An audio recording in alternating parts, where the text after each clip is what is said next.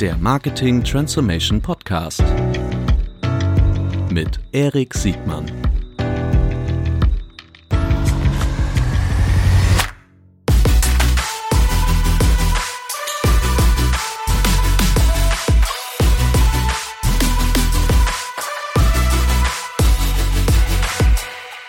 Herzlich willkommen zu einer neuen Folge des Marketing Transformation Podcasts. Heute mit Johannes von Sistrix. Herzlich willkommen, Johannes. Ja, hallo. Vielen Dank, dass ich da sein darf. Ja, äh, streng genommen äh, bist du ja bei dir. Wir sind heute hier in Bonn in den Sistrix Headquarters. Ich freue mich sehr über ähm, deine Zusage, hier in meinen Podcast zu kommen. Wir haben ja heute ein ganz besonderes Thema. Äh, es geht heute um äh, wieder um das Thema Tools, in ganz besonderen Fall hier um Analyse-Tools, noch spezieller in Outside-In-Analyse-Tools. Ähm, du selbst äh, hast ein Tool gegründet, ein Unternehmen, was ein Tool betreibt, gegründet. Sistrix, eines der meinem Verständnis nach führenden Tools, gekommen wie so viele aus der, aus der SEO-Welt, aus der Google-SEO-Welt, weiter, wirst du gleich erzählen, weitergewachsen jetzt auch in die Amazon-Welt. Stell dich doch bitte am besten mal kurz selbst vor. Ja, sehr gerne. Ähm, ich heiße Johannes Beuys, ich bin jetzt 37 Jahre alt. Ähm, und mache eigentlich mein ganzes Berufsleben schon Online-Marketing in der einen oder anderen Form. Ich bin nach dem Abitur durch Zufall bei Idealo gelandet, dem mhm. Preisvergleich.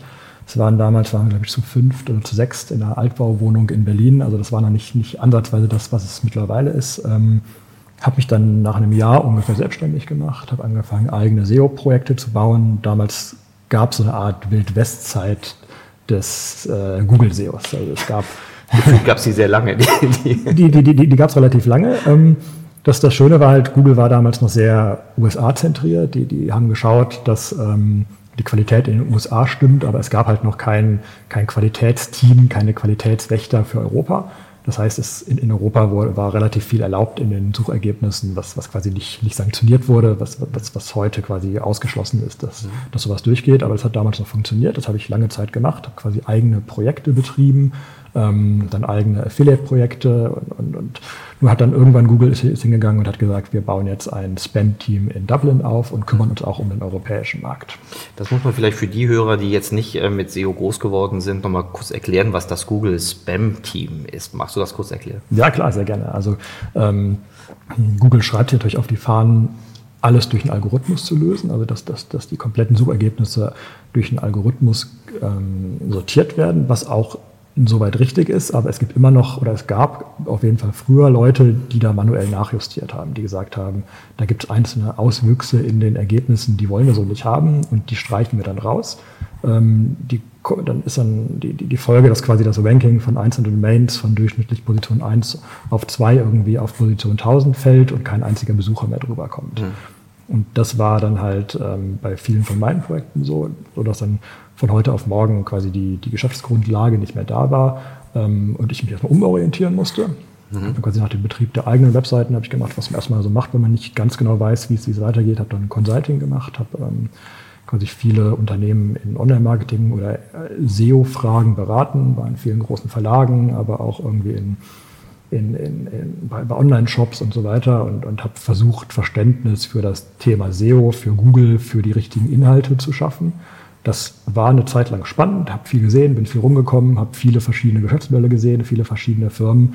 Ähm, aber auf Dauer habe ich dann doch letztendlich den gleichen Job in jeder Firma gemacht. Es war, mhm. ging, immer, ging immer darum, ähm, Redaktionen Sachen zu erklären. Es ging immer darum, zu zeigen, was Wettbewerber besser machen, zu mhm. zeigen, wo Chancen sind und habe dann eigentlich parallel zu dieser Beratungstätigkeit überlegt, wie kann ich ähm, das, was ich in der Beratung mache, also das, das, was ich ja quasi Vorträge mache, wo ich, wo ich, wo ich, wo ich hinfahre, wo ich irgendwie PowerPoint-Folien abgebe, wie kann ich das ähm, als Produkt anbieten? Mhm. Welche Möglichkeit für mich gibt es da quasi aus der Beratung in, in so eine, in, in, ein Produkt zu kommen? Habe dann angefangen 2007, ähm, quasi, ich hab, war so immer schon sehr, sehr datenzentriert, sehr sehr, sehr zahlenzentriert, habe viele von den Daten, die ich nebenbei gesammelt habe, die ich, die, ich nebenbei quasi schon hatte, angefangen, ein einheitliches Interface dafür zu bauen, einheitliche Datenbanken zu schaffen und ein einheitliches, einheitliche Software. Ähm, das ist die Systrix Toolbox. Dann mhm. bin ich im Oktober 2008 an den Markt gegangen und wir sind relativ schnell Marktführer geworden und jetzt haben wir 2020 und ich mache das immer noch. Großartig.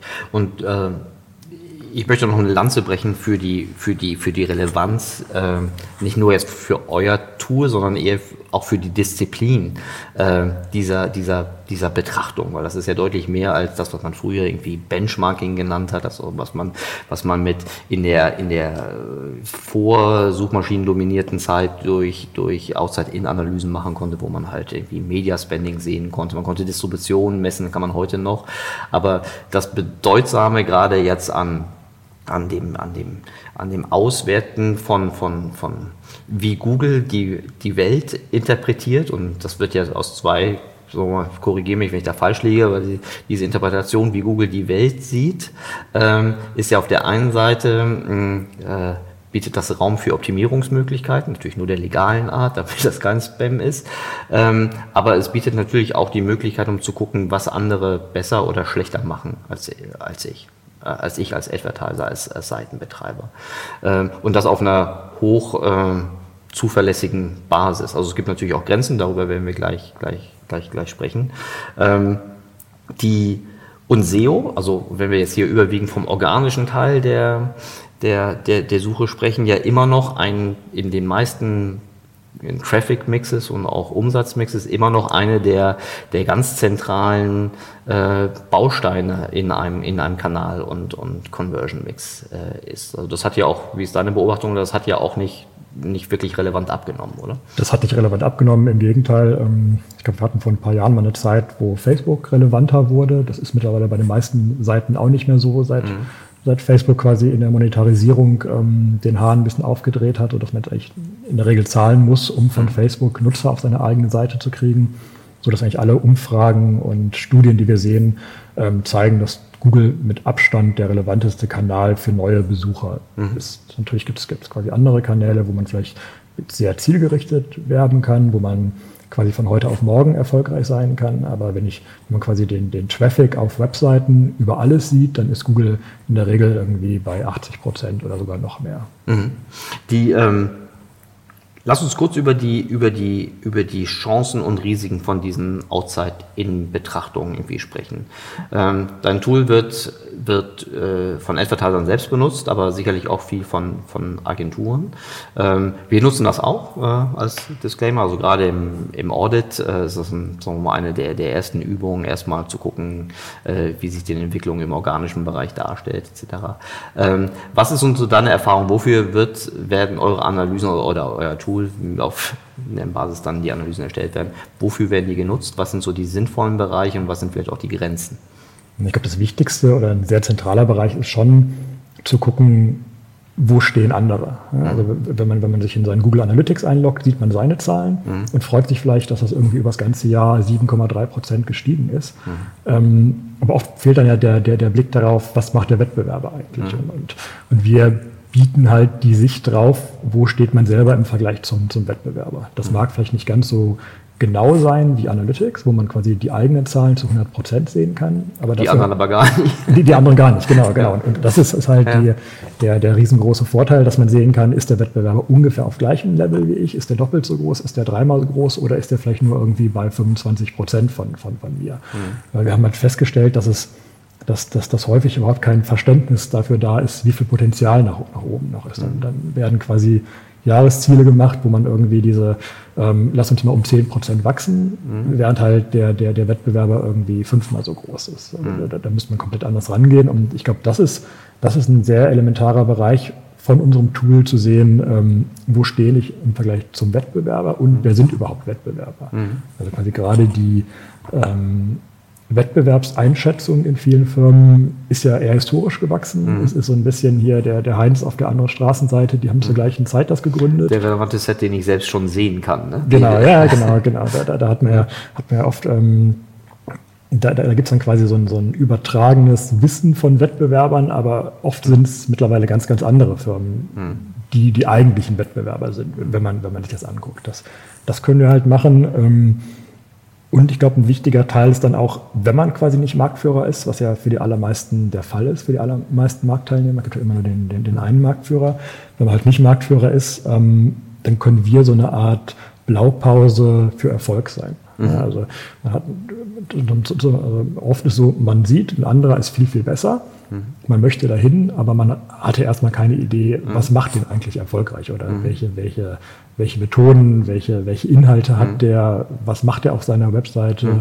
mit welchen Suchbegriffen ist der bei Google gut vertreten. Und da können wir halt helfen, so eine Art Blaupause für Erfolg zu zeigen. Wir, wir, also man, man, sieht quasi nicht, nicht nur domainübergreifend, warum funktioniert eine, eine Geschichte gut, warum funktioniert eine Firma gut, sondern man kann dann auch weiter reingehen, man kann sich einzelne Subdomains angucken, man kann sich Verzeichnisse angucken. Mhm. Ähm, und man kann dann halt zum, zum Schluss sehen, ähm, welche Erfolgsformate haben Webseiten oder welchen, welchen Erfolgscontent haben Webseiten und sich dann überlegen, kann man das nicht selber auch. Mhm. Die Grenzen, also ein paar Grenzen kann ich mir selbst ausdenken oder kenne ich selber. Also, den Aufwand abzuschätzen, um diese, sagen wir mal, jeder will erfolgreiche Ranking-Faktoren irgendwie verfolgen, aber und es gibt Hinweise, was dafür notwendig ist, aber wie aufwendig das ist, diese, äh, diese zu erstellen, ist sagen wir mal unklar. Ähm, dann sind das ja auch, spiegelt das immer die Indizierung von, von, von Suchtreffern wieder. Das heißt, ich kann auch nicht immer sagen, nicht jeder Suchbegriff ist gleich, also sind die alle gleich vergleichbar. Ähm, und ich kann auch keine Conversions, also ich kann die, ähm, die Monetarisierung auf, auf Suchen, dadurch, dass ich genau, wahrscheinlich Klickraten und, und Conversions nur schätzen kann, äh, äh, da komme ich vermutlich an Grenzen. Gibt es noch weitere Grenzen? Genau, also das sind so Punkte, da kommst du von außen nicht dran. Ähm, es gibt natürlich auch einfach Bereiche, die sind im Internet nur so unterentwickelt, dass es kaum was von außen zu messen gibt. Mhm. Also gerade mir fällt kein sehr gutes Beispiel an, aber irgendwie sehr, sehr, sehr kleine Bereiche, wo quasi nur, nur sehr wenige Produkte pro Jahr verkauft werden. Mhm. Ähm, da geht es dann eher über, über persönliche Kontakte, über, über andere mhm. Geschichten. Und Im B2B so sehr, zum Beispiel, wo die genau. Fallzahl klein ist, der Wert hoch. Mhm. Klar. Okay, die, ähm, aber gut, das ist ja schon, das ist ja jetzt Jammern auf hohem Niveau. Äh, auf der anderen Seite hat man ja schon eine, ähm, eine ganz gute Ergebnisseite. Das Einzige ist, man kann so ein bisschen diese es fehlt ja, das, das ist aber ein Problem von SEO überhaupt, ne? dass SEO keine Disziplin, die so, so eins zu eins kausal irgendwie äh, korrelierbar ist, sondern dass das alles so ein bisschen so wenig deterministisch ist und äh, auch insbesondere, wenn du dann mit anderen Hierarchieebenen sprichst, die sehen, nehmen dann irgendwann SEO nur noch so als Alchemie äh, äh, wahr, äh, ohne dass ich das jetzt irgendwie verallgemeinern möchte, aber äh, diese Analyse Möglichkeiten geben ja schon so eine gewisse Transparenz rein. Transparenz ist ja auch immer insbesondere dann auch erforderlich, wenn es irgendwelche Updates gegeben hat. Ne? Die, mhm. diese, die Updates der letzten zehn Jahre, die müssen doch für dein Geschäft äh, ein Segen gewesen sein, oder? Ähm, zum einen ja, zum anderen nein. Also es, ist natürlich auch so, dass das quasi durch diese Updates gibt es immer Marktteilnehmer, die ausscheiden. Also ich weiß nicht, wie gesagt, ich habe bei Idealo angefangen. Ja. Damals waren die größten Wettbewerbe, war, war quasi ein Duyu und ja. ein Schau. Ja, die, die, die, die, die gibt es heute nicht mehr. Das, ja. das, das, ich glaube, die wurden zwischendurch irgendwie von, von Microsoft, hat irgendeine französische Firma die gekauft. Ja. Ähm, durch die Google-Updates und auch natürlich dadurch, dass das eigene Produkt sich nicht weiterentwickelt hat, gibt es diese Firmen in der Form gar nicht. Das ist ja eine Marktbereinigung. Das ist eine Marktbereinigung, ja. aber,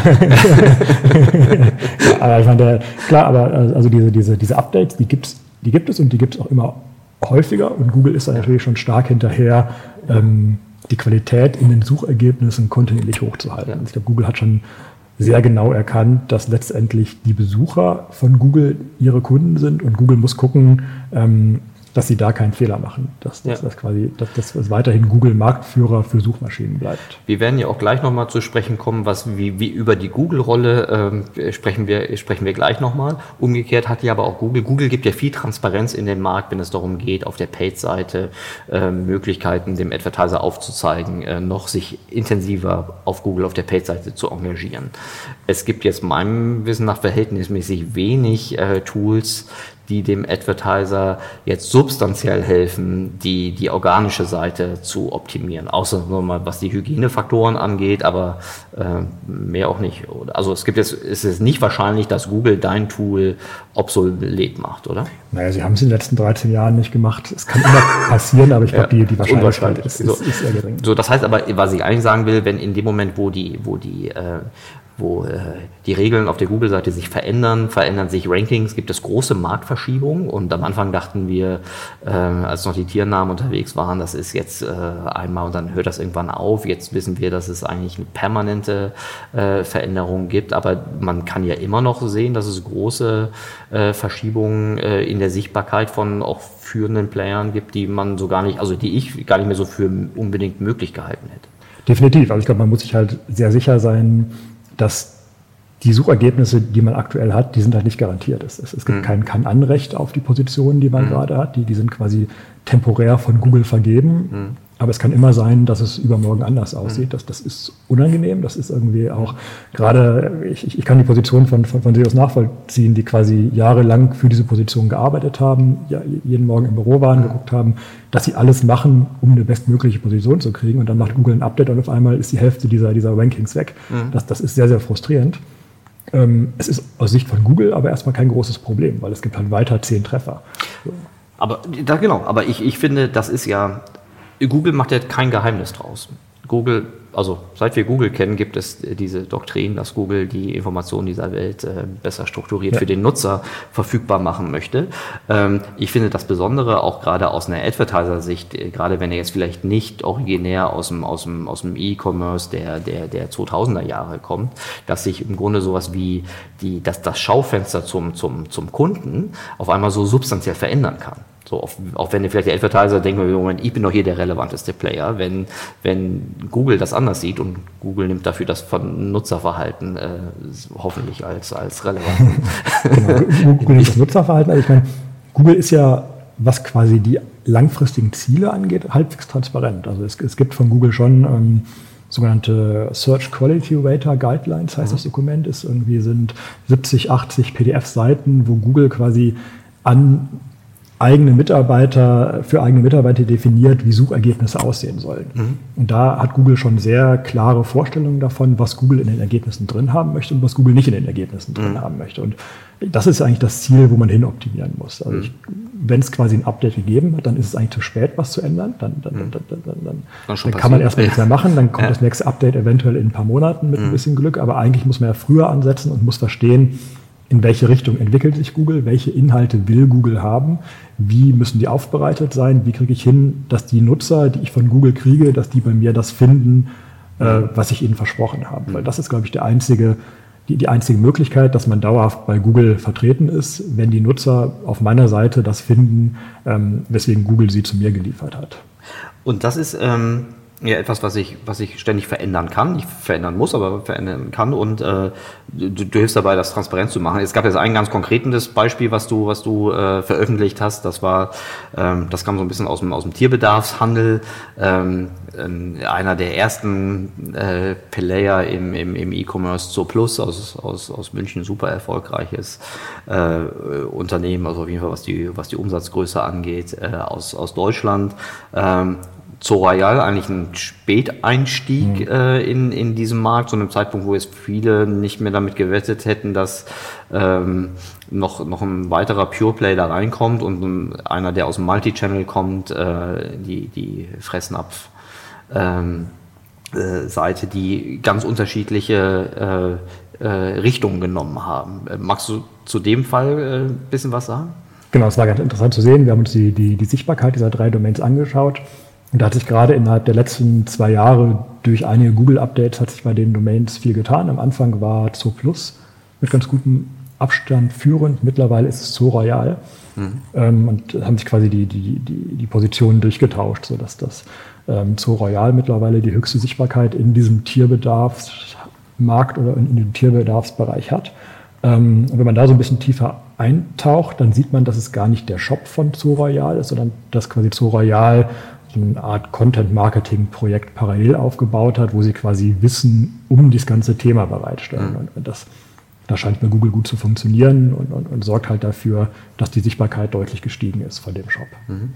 Und das, also wir können jetzt unterstellen, dass diese Content-lastigen äh, Optimierungen nicht die gleiche Conversion-Wahrscheinlichkeit haben wie die, wie die äh, produktorientierte äh, Marketing, aber das ist auf jeden Fall ein erster Schritt zum Kunden im, im Entscheidungsfunnel, dass in dem Moment, wo schon Suchtreffer gezeigt werden, dann äh, und sie müssen auch geklickt werden, sehr wahrscheinlich, um weiterhin oben zu bleiben. Definitiv. Ich meine, wer, wer sich der Weg zum Warenkorb wird kürzer. Ne? Genau. Ich meine, wer, wer am Anfang guckt irgendwie, welche Hunderasse ist die richtige für mich, der wird auch irgendwann ähm, wahrscheinlich einen Hund anschaffen und braucht danach regelmäßig Hundefutter, braucht dann irgendwie, keine Ahnung, was, was Hunde alles so brauchen, eine Leine und so weiter. Das heißt, da schon relativ früh ähm, mit dabei zu sein und zu verstehen, ähm, wann suchen Nutzer was und mhm. dann eventuell durch andere Methoden wie Retargeting und so weiter diesen, diesen Kunden an sich zu binden, durch E-Mail-Newsletter und, und, was man alles machen kann.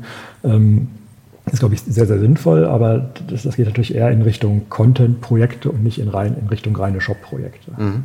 Und das sind ja auch Indikationen, wo ich die Initiativen aus, aus einer Advertiser-Perspektive ähm, ja vorbereiten kann. Also wenn ich sehe, dass dieses Muster gibt, äh, dass das eine Wahrscheinlichkeit hat, dass ich dadurch äh, in, in Sichtbarkeit gewinnen kann, dass ich dann entsprechende Initiativen dann auch, auch äh, aufgleise und materialisiere. Auch wenn ich dann keine, sagen wir mal, keine Garantie dafür habe, dass ich dann auch solche, solche Ranking-Erfolge dann haben kann, richtig? Genau, es gibt, es gibt natürlich keine Garantie. Ähm, es gibt aber halt zahlreiche erfolgreiche Beispiele aus vielen Branchen. Ich glaube, so mhm. dieser, dieser Magazinansatz, dass man mhm. sagt, wir bauen parallel zu unserem eigentlichen Shop oder zu dem eigentlichen Verkaufskanal, bauen wir noch einen Bereich auf, wo wir sinnvolle Inhalte bereitstellen, die Nutzer, die sich irgendwie für unsere Produkte interessieren, ähm, suchen. Das gibt es ja in den verschiedensten Bereichen. Das, also, es gibt es im, im, ganzen Fashion-Bereich, das, das gibt es mhm. mittlerweile fast überall.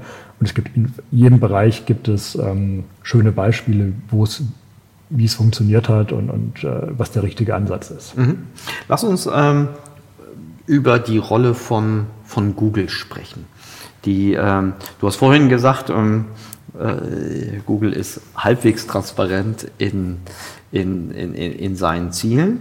Ähm, es gibt auch so ein paar Sachen, die sind aus meiner Sicht äh, selbsterklärend. Dazu muss man sich nur die, die Geschäftsberichte angucken und äh, sich überlegen, wie die Durchdringung äh, in einzelnen Märkten und die Monetarisierungsmöglichkeit aus der Google-Perspektive sein können und wer Googles Wettbewerber sind. Zu Googles Wettbewerber werden wir auch gleich noch sprechen. Aber ähm, die Frage, die ich auch schon mal mit, mit Flo Heinemann in der anderen Folge besprochen habe, im, ich glaube im äh, Zusammenhang mit, dem, mit der Google Jobs Diskussion oder mit, der, mit dem Eintritt des Produktes Google Jobs.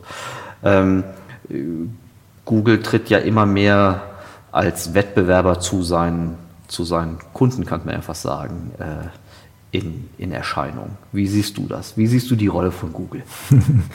ich ich verstehe, wenn man quasi Google regelmäßig viel Geld für Google Ads überweist, dass man sich als Kunde fühlt. Das sieht, glaube ich, Google gar nicht so.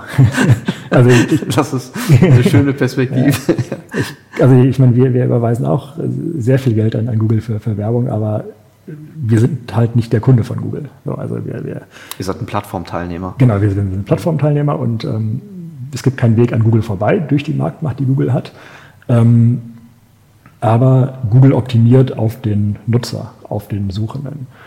Und aus der Perspektive kann ich viele Schritte, die Google gemacht hat, nachvollziehen. Also wenn ich heute eine Flugsuche mache, dann ist das Google Flugprodukt super. Also mhm. wenn ich überlege, früher die, die, die, die Flugpreisvergleiche, die haben immer nicht den ganzen Markt abgedeckt, die waren langsam, die haben veraltete Daten angezeigt, die waren im Interface schrecklich. Ähm, und wenn ich heute Google Flights nutze, dann, dann ist das mit Abstand das überlegene Produkt. Mhm. Wenn ich überlege, wie früher ähm, so Kartengeschichten funktioniert haben, das waren irgendwelche Java-Applets, die man noch in seinen Browser runterladen musste und dann kam halt irgendwann Google Maps und, und, mhm. und hat quasi diese, diese dynamische Ajax-Lösung gebaut und, und hat damit quasi den Markt revolutioniert. Ja.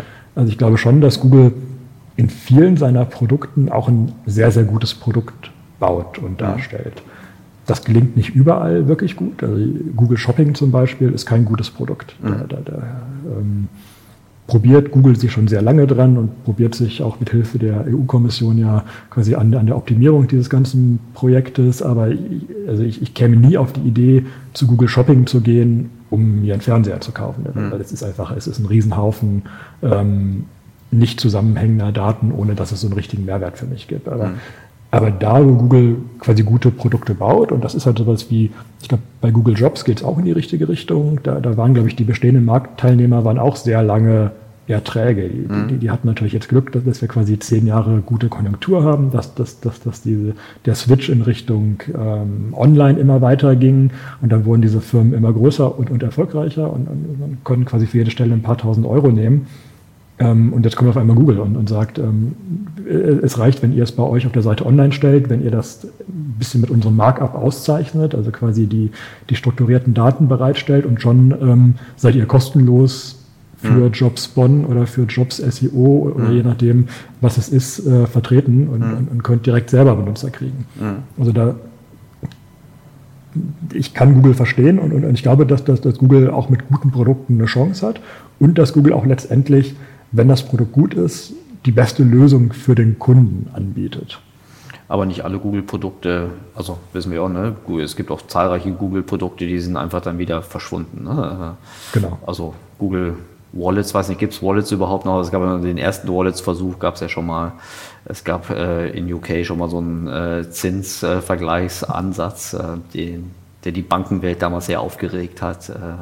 Äh, es gab im Grunde schon mal, im Grunde alles, was im Money Supermarket oder im jetzigen Check24-Segment zu finden ist, äh, auch schon mal als Google-Test Genau, ich glaube, da. Und Google Shopping, ne? Also auch, aber ich meine, ja. bei Google Shopping bleiben sie immerhin dran. Ja, ja. aus, Gründen, auch, auch aus Gründen. Das ist, glaube ich, ein zu großer Markt, um, um ja. das sein zu lassen. Ja. Ähm, andererseits halt die, die Produkte, die, die sie hinkriegen, die sind auch gut. Also mhm. jetzt allein jetzt dieses Jahr oder letztes Jahr, wenn man zurückguckt, 2019, Google Jobs ist in Deutschland gestartet. Jetzt mhm. gab es im Dezember noch diese Google Event-Suche, die ist neu reingekommen. Mhm. Dass man quasi, dass, dass, dass, dass bei allen eventrelevanten Suchanfragen eine sehr, sehr große Box ähm, in den Suchergebnissen erscheint, wo man quasi innerhalb dieser Box nach weiteren Events und mhm. weiteren Veranstaltungen suchen kann. Das, das wird sicherlich für, für manche Marktteilnehmer noch äh, eine schwierige Situation. Ähm, die Google Hotelsuche ist jetzt im letzten Jahr ja in, in Deutschland deutlich größer geworden. Ja. Also da gibt es schon viele Bereiche, wo es weitergeht und wo, glaube ich, auch die, die Kundenakzeptanz da ist. Ja, ähm, aber das heißt doch aus der Advertiser-Perspektive, dass ich äh, gar nicht so viel Auswege aus diesem Dilemma habe. Das heißt, ich muss entweder selbst zur Destination-Seite werden zu meinem, äh, zu meinem Angebot oder ich muss zusehen, dass ich die Nischen so wähle, dass Google kein Interesse oder eventuell keine Fähigkeit hat, dort äh, relevante Nutzererfahrung zu liefern. Oder gibt es noch, übersehe ich noch irgendwas? Also ich glaube, eine, eine große ähm einen großen Ausweg gibt es nicht. Also ich meine, Booking.com wird sich in Zukunft mit der Google Hotelsuche rumschlagen müssen. Da, da, da, da gibt es keine, keinen großen Ausweg. Natürlich müssen sie gucken, dass sie quasi selber zum ersten Anlaufpunkt für diese suchen werden. Dass das, das, was so einfach gesagt ist, ist natürlich sehr, sehr schwierig, weil es gerade bei ähm, bei Bereichen oder Produkten, die man nur selten sucht oder die, die, die, man, die man nur ab und zu braucht, geht man in der. Regel erstmal zu Google und geht nicht und hat sich nicht irgendwie, hat nicht schon so eine Art Habit, wo, dass man sagt, ich gehe zu dem und dem Anbieter. Ja. ja, aber gut, es gibt ja aber auch Ansätze, ich meine, du kommst jetzt aus der Idealo-Welt, ähm, aber jetzt auch wie eine Check24, finde ich, hat man jetzt gerade gut im November Autoversicherungs, äh, äh, Haftpflichtversicherungsgeschäft gesehen, dass die einfach äh, Klar, Suchmaschine machen die alle noch mit, aber die wesentlichen Kommunikationsmaßnahmen äh, kommen dann in Upper Funnel, also im, vom TV bis digital Bewegtbild, Display, die ganze Rutsche, ähm, um einfach zur Destination-Seite zu werden für diese Art von, von, äh, von Vergleichen oder Geschäftsanbahnung. Genau. So. Und das, das machen die, glaube ich, auch, machen die auch bestimmt erfolgreich, aber ich meine, wenn man sieht, dass, dass Google quasi die Hotelsuche gemacht hat, ähm, dass Google diese Events gemacht hat, dass Google Flüge hat, hm. dann ist wahrscheinlich nicht allzu fern, sich zu überlegen, ob Google auch irgendwann einen Mietwagen macht. Hm. Das ist, glaube ich, der, der hm. nächstliegende Schritt. Wenn man quasi hm. Flüge hat, wenn man hm. Hotels hat, dann ist ja quasi Mietwagen der, der, der, der nächste Schritt. Das heißt, wenn, wenn ich heute ein Business betreiben würde, wo es um den Vergleich von Mietwagen gehen würde, mhm. müsste man wahrscheinlich jetzt Gedanken darüber machen, wie kriegt man das hin, ähm, so nah am Kunden zu sein, ohne diese Plattformabhängigkeit drin zu haben, dass das, wenn Google oder falls Google damit in drei Jahren kommt, ähm, wie kriege ich das hin, dass ich dann der Player bin, ohne den in Deutschland hier gar nichts geht. Ja. Die ähm, Google selbst tut das ja natürlich aus Gewinnerzielungsabsichten auf der einen Seite, aber Google selbst hat ja auch substanzielle Wettbewerber. Ähm, das ist ja längst nicht so, ähm, dass Google in allen Bereichen so die unangefochtene Nummer eins ist. Ähm, damit meine ich jetzt nicht eine andere Suchmaschine, so hätten wir noch vor 15 Jahren vielleicht äh, gedacht, sondern damit meine ich äh, andere Plattformen wie zum Beispiel Amazon in der, in der Produktsuche. Ähm, aber das weißt du viel genauer als ich. Ne? Aber es vermutlich kein Geheimnis, dass jetzt mehr Produktsuchen auch schon in Deutschland, weiß ich gar nicht, äh, über Amazon starten als, als bei Google. Genau, das, das ist, glaube ich, jetzt so mittlerweile auch in, in Deutschland angetreten und es entspricht auch dem, was ich so bei mir selber und im, im, persönlichen Umfeld sehe. Wenn man, früher ist man natürlich zu Google gegangen und hat gesagt, ich suche einen Flachbildfernseher oder was, was man früher dazu mhm. gesagt hat und hat dann bei, bei, Google quasi verglichen und ist, ist bei, hat bei Google die, sich die ersten zehn Treffer angeschaut. Geht man halt heute in der Regel direkt zu, zu Amazon packt das in die Amazon-Suche rein und fängt dann da an, ähm, quasi in dieser Spezialsuche für Produkte zu sehen, äh, was gibt es überhaupt, welche Anbieter gibt es, was ist wie bewertet, welche Marken haben welche Bewertungen, mhm. ähm, wie sind die Preise.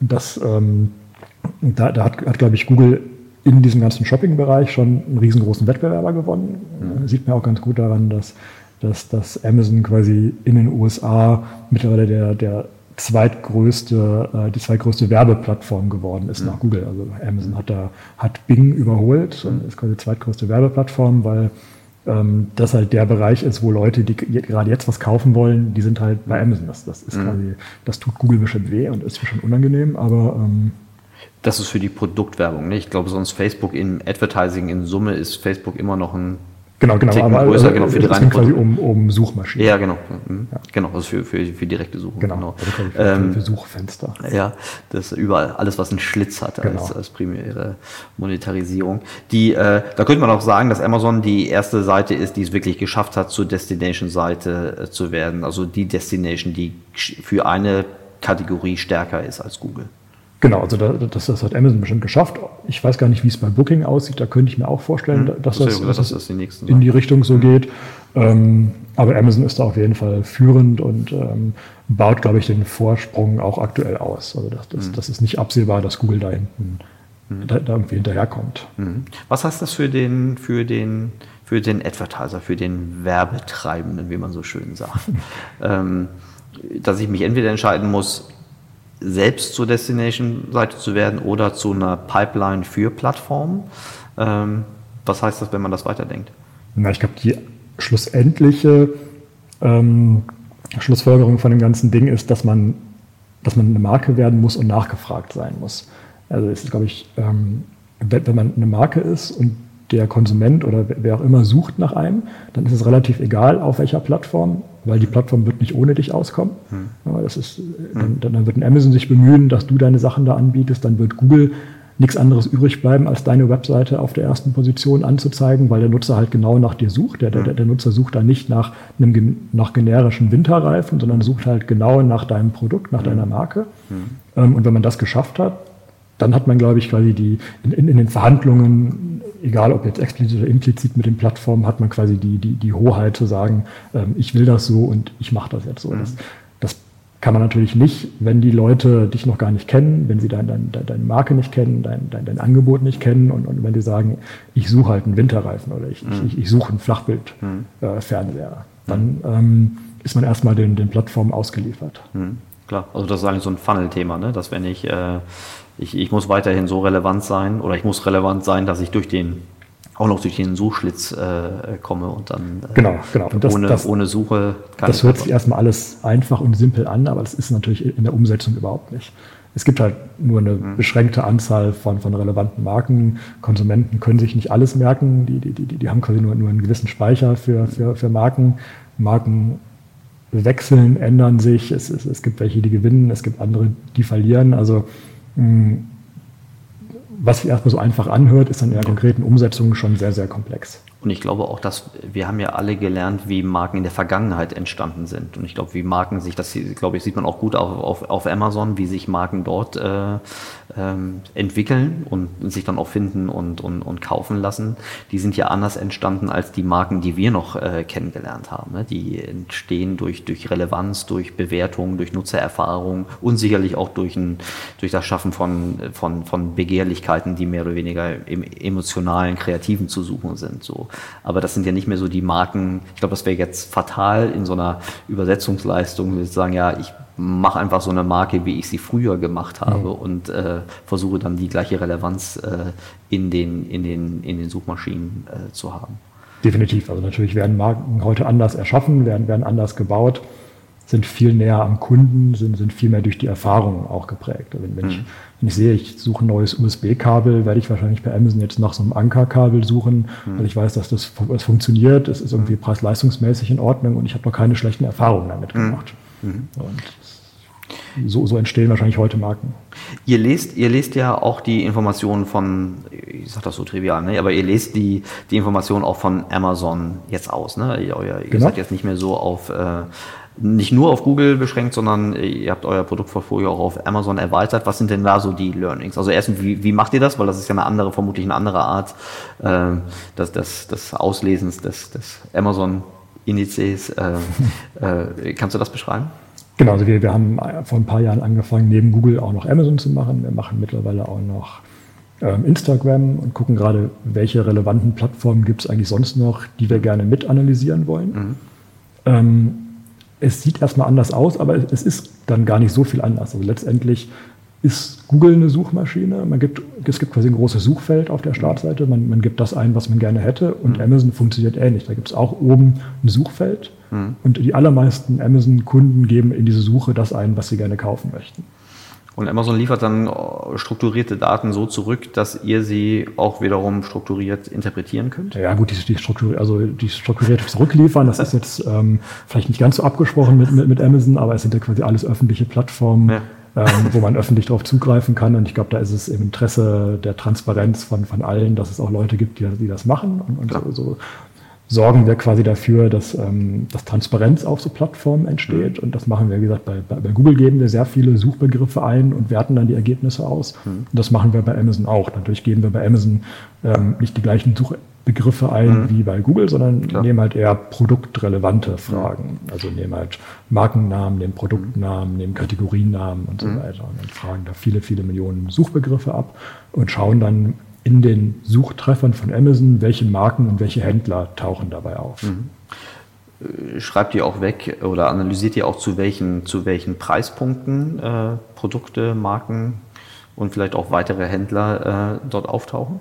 Definitiv, das gehört ja alles dazu. Also ja, das ist ja etwas, was Google, was, was man bei Google nicht so ohne weiteres machen kann. Genau, es ist, also bei ja. Google gibt es in der Regel halt zehn organische Treffer, was dann mhm. zehn Webseiten sind. Mhm. Das ist dann bei Amazon viel strukturierter. Das mhm. sind quasi, da gibt es an, den, an den Treffern hängen dann, mhm. ähm, hängen dann quasi Preise dran, da hängen Marken dran, da hängen Händler dran, da hängen Kundenrezensionen dran, da hängen ähm, Kategorien dran und, und, das ist natürlich ein deutlich komplexeres Produkt, ähm, aber auch sehr, sehr spannend für uns.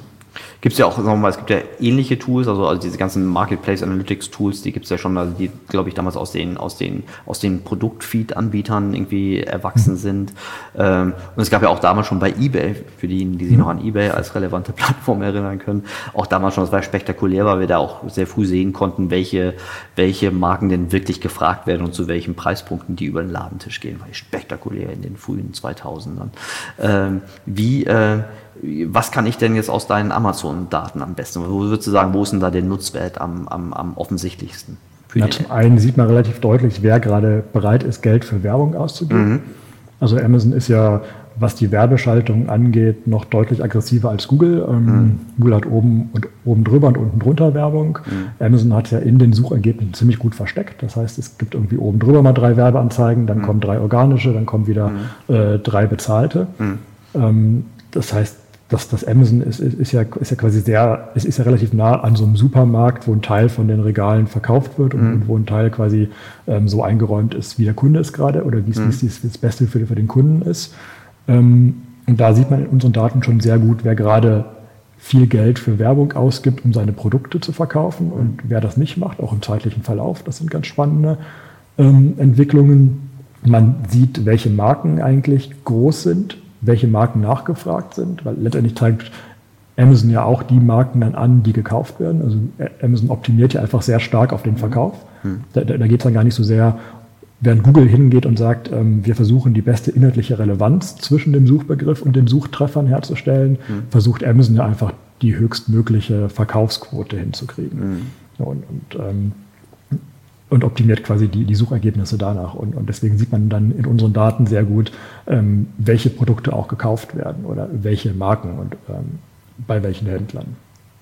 Das sind ja auch gerade für, für Markenhersteller gute Informationen, um auch zu gucken, wie weitere Distributeure, also wo der Kunde die Produkte wirklich dann auch findet, über welche Kanäle, also wahrscheinlichen Kanäle zu welchen Preispunkten. Genau, also du, du, du siehst halt, ähm, welche Händler mhm. bieten meine Produkte an, zu welchen Preisen, wie hat mhm. sich das in der Vergangenheit entwickelt. Mhm. Ähm, ich glaube, ein sehr interessantes Thema sind auch die ganzen Kundenrezensionen. Mhm. Also, wann kommen neue Rezensionen für meine Produkte rein, aber wann kommen halt auch Rezensionen für Wettbewerbs- Produkte rein. Mhm. Das ist eigentlich noch der, der, der spannendere Punkt, dass mhm. man, wie gesagt, bei, bei den eigenen gibt es ja häufig dann Kanäle, die man, die man direkt hat, wo, wo man direkt von, von Amazon benachrichtigt wird. Aber das Spannende ist ja, wie sieht es bei meinem Wettbewerber aus? Haben, haben die gerade neue mhm. Produkte? Haben, haben die gerade neue Rezensionen? Haben die gerade ein Problem irgendwo mit? Oder, oder, oder läuft gerade irgendein Produkt von denen mhm. super und sie kriegen irgendwie am Tag fünf neue super Bewertungen? Mhm. Ähm, und wir haben uns diesen Bereich noch gar nicht angeschaut. Ich finde alle diese Informationen, also diese über, über strukturierte Outside-In-Analysen gewonnene Informationen, hochrelevant, weil sie in der Regel sind nicht wirklich äh, entscheidungstriggernd, aber sie sind mindestens entscheidungsvorbereitend. Ja, ich habe damit, zumindest habe ich da auch sagen wir mal, die Möglichkeit, eine weitere Analyse über, über eine Chance oder ein Problem irgendwie äh, äh, loszutreten. Auf einer, und das finde ich das Schöne, auf einer strukturierten, objektiven Basis, weil es nicht irgendwie ein Panel auf zwei, drei ist, sondern wirklich die Leitmedien Google und Amazon betreffen. Meine Wahrnehmung, aber da würde ich gerne deine Meinung hören, ist, dass trotzdem nicht ist normal in, nur in eurer Gattung, dass allgemein diese strukturierten Outside-In-Tools nicht die ausreichende Attention kriegen von den richtigen Entscheiderebenen bei Advertisern, die sie eigentlich verdienen. Richtig oder falsch? Was denkst du? da werde ich dir natürlich nicht widersprechen. nee, du kannst du sagen, es ist gut, dass die Entscheider sind, Hauptsache die Fachleute nutzen sie. Davon gibt es ja viel mehr, nominal. Ich, ich glaube, der, der Punkt ist, wir können dir in der Toolbox fast jede Frage beantworten, wenn du die richtige Frage kennst. Genau. Und das ist aber eigentlich deine Aufgabe, die richtige Frage zu stellen. Da, wir können dir dabei helfen, wir, mhm. wir, wir, können dir Tutorials zeigen, wir, wir können dir zeigen, ähm, wie geht man vor, aber eigentlich musst du halt die richtige Frage stellen können diesen, diesen, diesen, diesen Prozess quasi sich, sich Gedanken darüber zu machen, was will ich eigentlich aus diesen Daten wissen, mhm. das kriegt nicht jeder hin. Das, das, das, das, ist schon, das ist gar nicht so einfach. In, in, der, in, der, in der guten Welt hat sich jemand Qualifiziertes, der im Gesamtinteresse eines Advertisers handelt, eine richtige Frage ausgedacht und so die, die wahrscheinliche Antwort, äh, die wahrscheinlichste Antwort herausgefiltert. In der in der schlechten Welt, die es glaube ich auch gibt, hat jemand eine, eine Antwort geliefert und äh, die Fragestellung unklar gelassen. Also Klassiker, mhm. äh, wie viele zum ersten Mal äh, Sichtbarkeit, Kontakt, also wie viele, also Live-Gaze, wie viele aus, der, aus dem sogenannten C-Level zum ersten Mal, wenn sie jetzt nicht keine Digital Native sind, zum ersten Mal eine, eine SEO-Sichtbarkeitsanalyse gesehen haben, ist die ein bisschen un, also unfair pitchende SEO-Agentur, die sagt, guck mal, vier Kurven, äh, du bist gar nicht so gut äh, ja. wie deine Wettbewerber. Damit kriegst du erstmal bei den in Anführungsstrichen doofen Advertisern oder wenig orientierten Advertisern, wie man sagen sollte, irgendwie viel Aufmerksamkeit. Danach kann man das sicherlich alles klarstellen, aber damit hast du jetzt erstmal schon mal schlechte Laune äh, verbreitet und das bringt auch keinem was. Ähm, und es gibt ja jede Menge Partikularinteressen auch, die man, mit denen man so ein Tool auch missbrauchen kann. Ähm, viele der Advertiser, die große Herausforderungen haben, sind ja gar nicht in der Lage, sich diese richtigen Fragen zu stellen, weil ihnen die Erfahrung oder die, die, die, die Transparenz fehlt. Was kann ich eigentlich beantworten und was auch nicht? Ähm, könnt ihr da weiter zur Aufklärung beitragen oder sagst du, nee, ist eigentlich nicht meine Rolle? Ich ja. nur das Werkzeug. Doch, absolut. Ich meine, wir, wir haben großes Interesse daran, dass, dass, dass die Nutzer unserer Software wissen, mhm. was sie da eigentlich machen und dass, mhm. dass, dass, sie das alles richtig nutzen können. Natürlich bieten wir quasi viele wir bieten Tutorials an, wir, wir machen Seminare, wir, wir, machen alles Mögliche. Ähm, aber zum Schluss muss es ja der Kunde selber verstehen und selber umsetzen. Mhm. Und da gibt es einfach Firmen, die sind dabei besser und schneller und es gibt Firmen, die sind bei der Umsetzung nicht so gut, wie sie mhm. sein müssten. Und oft sind ja auch die Antworten nicht, nicht einfach umzusetzen. Ne? Also genau, oft sind die Antworten nicht einfach umzusetzen. Oft ist es auch nicht so klar, wie man sich das wünscht. Mhm. Oft ist es auch im, im zeitlichen Verlauf, äh, wird es erst klarer. Mhm. Und, und ähm, ja. Ja, die zeitliche, also man kriegt die Garantie nicht, dass die, dass die Maßnahmen, die ich ja zu einem Zeitpunkt X starte, in äh, so einer späteren Periode auch wirklich genauso eintrifft, wie man sich gehofft hat. Und man muss diese, diese Brücke der Hoffnung irgendwie überstehen, ne? dass, äh, dass das dann auch wirklich äh, zutrifft. Ähm, super spannend. Deine, du hast schon einen Ausblick gegeben, dass Suche weiterhin relevant sein wird. Ich glaube, da die Diskussion möchte ich mit dir gar nicht eintreten, ob die äh, wie relevant äh, organische Ergebnisse in der in der Zukunft äh, sein können. Ähm, wir sind uns aber vermutlich schon einfach einig, dass es mehr als nur Google geben wird, die man strukturiert auslesen muss, um bessere Indikationen über Nutzerakzeptanz irgendwie zu kriegen. Was denkst du, was werden so die, die, die, die weiteren Schritte für dich sein? Also werdet ihr zum Beispiel euch den ganzen asiatischen Plattformen öffnen? Stellt mir super komplex vor. Oder was, was sind so deine, deine Projekte für die, für die Zukunft? Ja, ich glaube, wir waren jetzt einfach sehr gut darin, Google als Plattform zu verstehen. Mhm. Und ich glaube, wir werden auch sehr gut darin sein, weitere Plattformen zu verstehen. Mhm. Wir haben mit Amazon angefangen vor ein paar Jahren. Wir machen jetzt seit ein paar Monaten Instagram mhm. recht intensiv und mhm. ich bin gerade dabei, uns weitere Plattformen anzuschauen. Ähm, und wir leben halt in dieser Plattformwelt und ich glaube, das wird auch nicht so schnell weggehen. Ich, mhm. das, das, das wird nicht so sein, dass das in drei Jahren wieder anders läuft, sondern ähm, wir werden weiter in der Plattformwelt leben und es ist, glaube ich, elementar wichtig, dass das dass man Plattformen versteht. Also ich glaube, zum einen ist es für uns als, als Europa wichtig, dass es Transparenz gibt in mhm. Plattformen. Mhm. leider betreiben wir keine von diesen Plattformen mhm. selber, sondern, sondern, sind quasi ausschließlich Nutzer der großen, erfolgreichen Plattformen. Das heißt, wir als Europäer müssen Interesse daran haben, dass dann immerhin fair gespielt wird und dass, dass, dass man immerhin quasi noch einen dritten Blick von außen auf diese Plattformen hat. Was wir, glaube ich, für, für Google sehr gut gemacht haben, was wir auch für die anderen Plattformen machen werden. Und für die einzelnen Firmen ist es elementar wichtig, dass sie, dass, dass sie, dass sie quasi auf den Plattformen ihre Position sehen und, und schauen, wie können sie da besser werden. Mhm. Und ich glaube, da können wir in vielen Bereichen helfen. Super spannend.